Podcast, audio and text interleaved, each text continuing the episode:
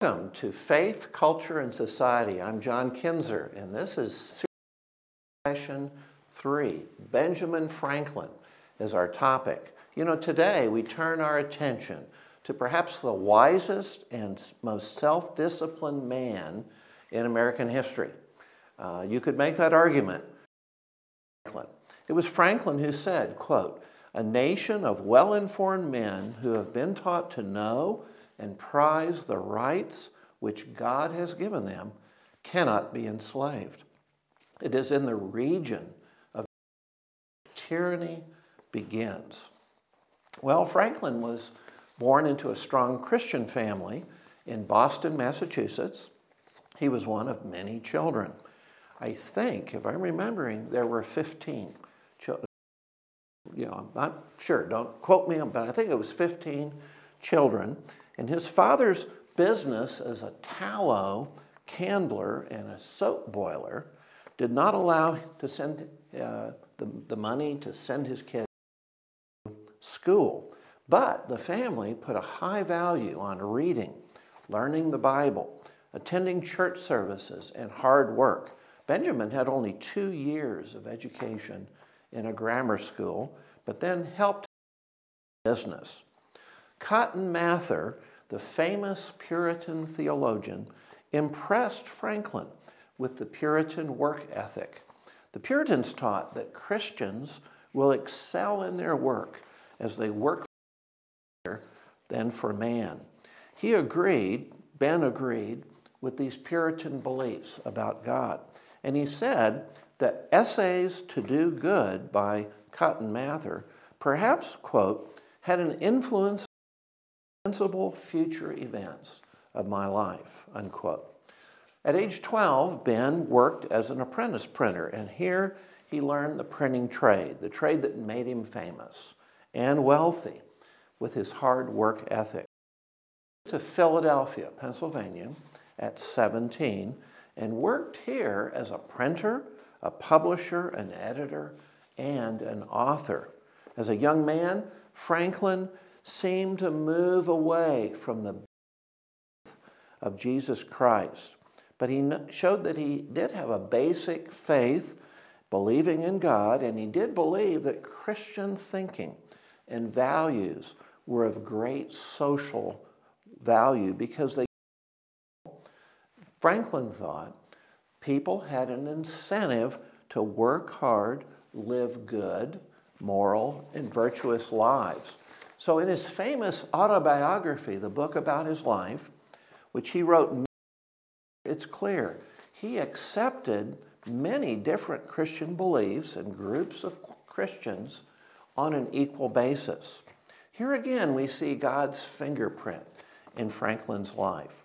Pennsylvania was the that welcomed many persecuted groups from Europe the Quakers, the Amish, the Dunkards, the Mennonites, the Dutch Calvinists, Baptists, Presbyterians, and Lutherans. Colony became a model of religious freedom. Franklin wrote that he had, quote, a respect to all with an opinion that the worst had some good effects and induced me to avoid all discourse that might tend to lessen the good opinion another might have of his own religion. Unquote. Franklin financially supported these different groups, even though he did not accept all of their theology. Ben began his own publication, Poor Richard's Almanac, which he printed each year, and it contained helpful advice on a thousand different topics. Franklin authored sayings that became famous. They appeared in this almanac. Maybe you've heard some of these. A penny saved is a penny earned. A stitch in time saves nine. Early to bed and early to rise makes a man wealthy, healthy, and wise. Three may keep a secret if two of them are dead. Lost time is never found again. And from these, you can see Franklin's love of things that are usable, practical, and given to help solve a problem. And in, in many ways, he saw Christian faith the same way. It was useful, it was beneficial to people in practical ways. Franklin was motivated to organize people and solve pressing problems. With others, he founded the first subscription library in America. He established a group of friends and businessmen in a little group they called the Junto. It was a weekly discussion group where they had opportunities to present different topics, debate, and discuss the issues, with all within that group. He worked hard to found the Union Fire Company in 1736. It was the first volunteer fire company in America, and the idea spread to other towns. In 1751, he founded the Pennsylvania Hospital. He composed the inscription on the cornerstone of that hospital quote, In the year of Christ, 1755, this building, by the bounty of the government and many private persons, was piously founded for the relief of the sick and miserable. May the God of mercies bless the undertaking. Benjamin Franklin believed people should work together to solve community problems.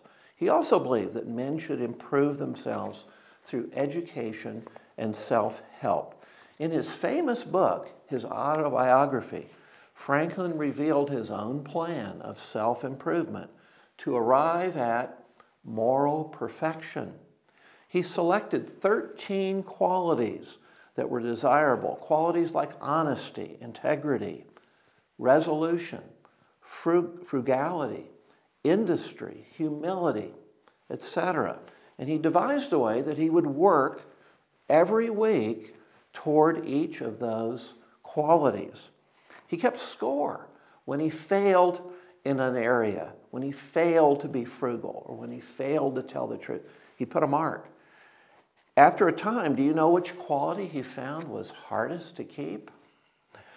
Humility. That's right, it's pride. He found out he had a deep problem, and he never knew was that deep. In the 1750s, Ben was a close friend of George Whitefield, the great evangelist of the Great Awakening that was then coming across America. He saw the beneficial effects of the Great Awakening on his city of Philadelphia. Listen to what he said, quote, "It was wonderful to see the change soon made in the manner of our inhabitants. From being thoughtless or indifferent about religion, it seemed as if the whole world were becoming religious, so that in an evening one would hear psalms sung in different families on every street. A big impact. Franklin was involved in the War for Independence. He signed the Declaration of Independence, a delegate from Pennsylvania. And then he served again as a delegate to the Constitutional Convention in Philadelphia in 1787. On that occasion, the meeting was heated opinions were deadlocked. The men faced the possibility that they would give up writing the Constitution. Franklin rose to speak. In the beginning of that contest, he said, with Great Britain, when we were sensible of danger, we had our daily prayer in this room for divine protection. Our prayers, sir, were answered. They were graciously answered. And have we now forgotten that powerful friend? Or do we imagine we no longer need his assistance? We have been assured, sir, that in the sacred writings, the Bible, that except the Lord build the house, they labor in vain that build it. So, if you look at his life, what is it that we learned from him? He was brilliant, highly read, self educated, hard working man who excelled in many areas that I've just touched on in this time. I think the lesson is he valued the individuality of people, the variety, the differences in the culture of Philadelphia. He valued freedom and the rights of each person, regardless of their religion, their background, or their beliefs. He valued these rights as inalienable, God given, and he worked toward forming a union. He saw Christianity, education, and human value as, un, as unifying beliefs to reach a durable and beneficial union which would foster and protect these rights and liberties. Well, thank you for listening. God bless you.